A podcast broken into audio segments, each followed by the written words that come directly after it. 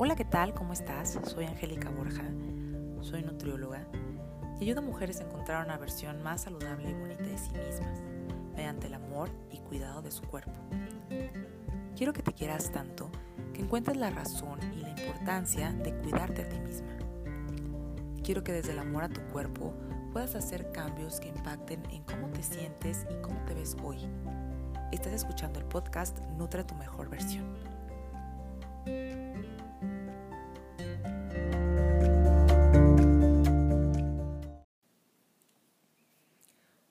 ¿Qué tal? Este podcast se lo quiero dedicar a mis chulas irapuatenses y a mi muy amada y adorada madre. Y pues bueno, vamos a empezar con, con el tema de hoy. Y bueno, la cuarentena ha interrumpido la rutina que llevábamos. Tal vez ya regresaste a trabajar o tal vez te encuentras haciendo guardias en tu trabajo o bien sigues en casa cuidando a tus hijos quienes tampoco han regresado a la escuela y al parecer no volverán hasta el próximo año, no sabemos. Todo pinta que así será. Pero pues hay que ir viendo cómo avanza esto. Esta cuarentena ha tenido varios componentes. Uno de ellos es el aburrimiento, el estrés, la ansiedad, trastornos del sueño, aumento de peso, y bueno, todo lo anterior impacta sobre nuestro estado nutricio, así como nuestra salud física y mental. El aburrimiento, te cuento, que se asocia a un incremento en el consumo de energía en general, grasas, hidratos de carbono, proteínas.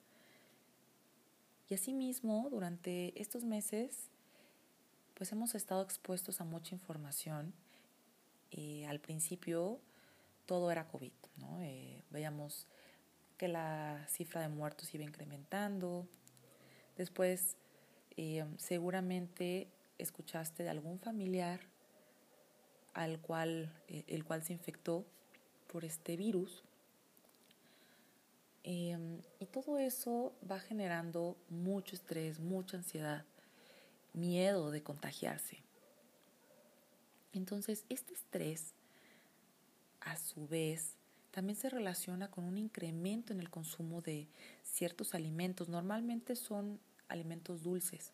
Sin embargo, em, principalmente el estrés genera ciertos antojos específicos, que lo hablábamos en el podcast de Comer Consciente, generan un hambre emocional.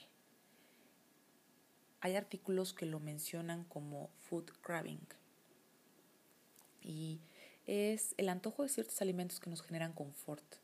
Y este food craving es un concepto que es multidimensional e incluye desde la parte emocional que consiste en el deseo intenso de comer un alimento que nos genere em, pues cierto estado de tranquilidad, cierta emoción. Em, incluye esta parte, esta parte conductual, que es el hecho de ir a buscar comida. Muchas veces eh, empezamos a sentir esa desesperación de quiero algo dulce, quiero algo dulce, quiero algo dulce. Y no tenemos nada dulce en casa. ¿Qué, qué sucede? Pues te sales a buscarlo. Tiene un componente cognitivo que involucra distintos pensamientos en torno a los alimentos y tiene el proceso fisiológico, que es, por ejemplo, salivar, y todos estos procesos involucrados en preparar al cuerpo para consumir alimentos.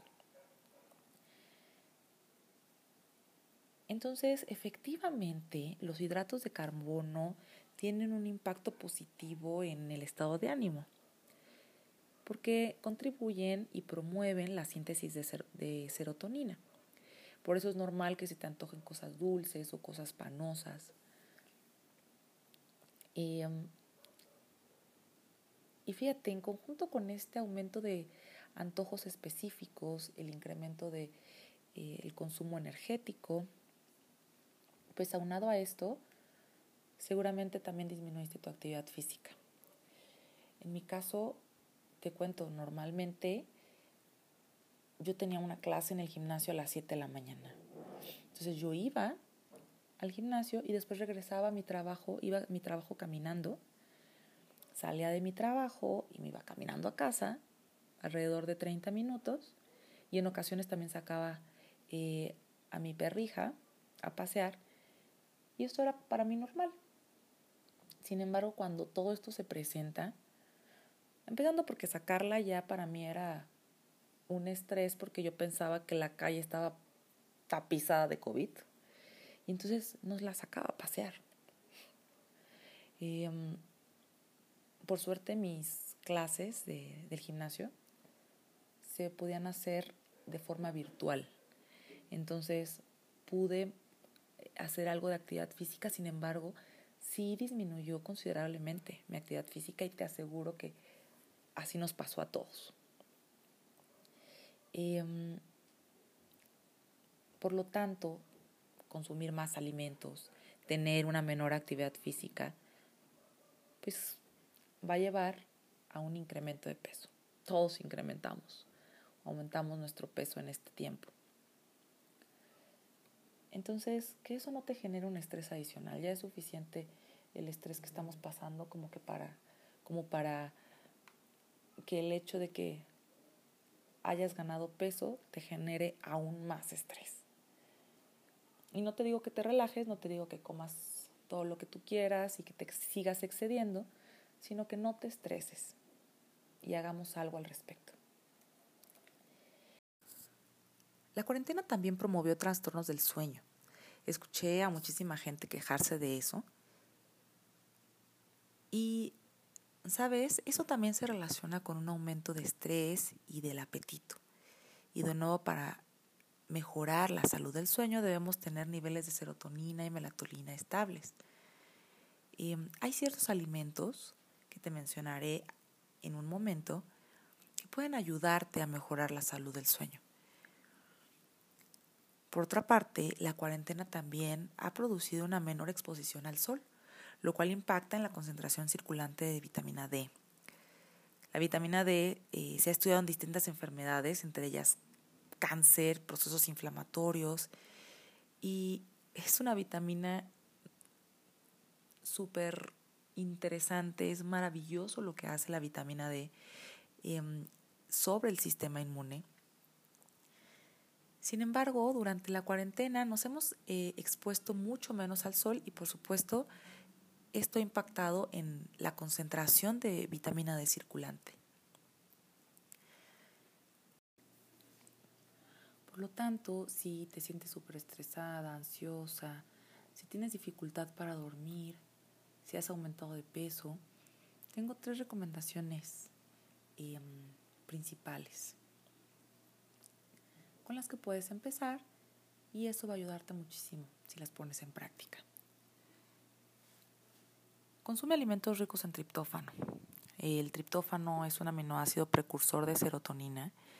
Y bueno, el triptófano también está involucrado en la saciedad, ya que va a mantener la concentración de serotonina estable y por lo tanto va a permitir una disminución del consumo de hidratos de carbono, de grasa, por otra parte, el triptófano se ha documentado que inhibe la síntesis de neuropéptido Y, que es un estimulante del apetito.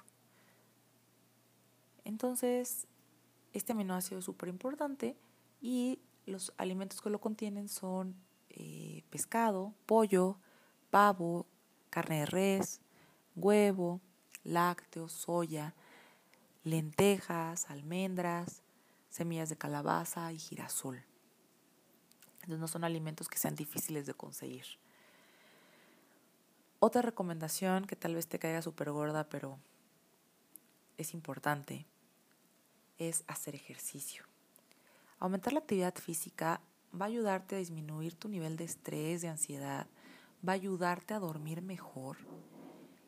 Y bueno, te recomiendo ejercicios como yoga o hay ejercicios con ligas de resistencia. Em, si tienes alguna bicicleta estática en casa, úsala al menos 30 minutos diarios. Eso también es súper importante para ayudarte a evitar que continúe este incremento de peso. ¿Por qué? Porque vas a aumentar tu gasto calórico. Entonces esto va a evitar que continúes aumentando de peso y por el contrario, si haces ejercicio de forma habitual y mantienes un incremento de tu actividad física, esto va a ayudarte incluso a bajar de peso. Entonces esto es muy importante. Otra recomendación importante es la exposición al sol, sobre todo para mantener los niveles adecuados de vitamina D. Recordemos que la vitamina D es una vitamina importante para mantener la salud del sistema inmune. Si no has podido exponerte al sol, mm, hay alimentos que puedan aportar esta vitamina y pueden compensar esta, esta falta de exposición. Entonces, dentro de los alimentos que aportan vitamina D incluyen pescados, como por ejemplo salmón, atún, sardinas, hígado. El hígado está súper satanizado, pero no hay que satanizar ningún alimento. Hay alimentos, justamente por eso los nutriólogos sabemos en qué situaciones dar a ciertos pacientes hígado y a quienes no. Sin embargo, para fortalecer el sistema inmune, eh, un alimento que contiene vitamina D es el hígado. Y no solo vitamina D, sino también hierro, también vitamina A. O sea, es un, es un, es una, es un alimento que de verdad tiene un aporte nutricional importante. La yema de huevo, leche.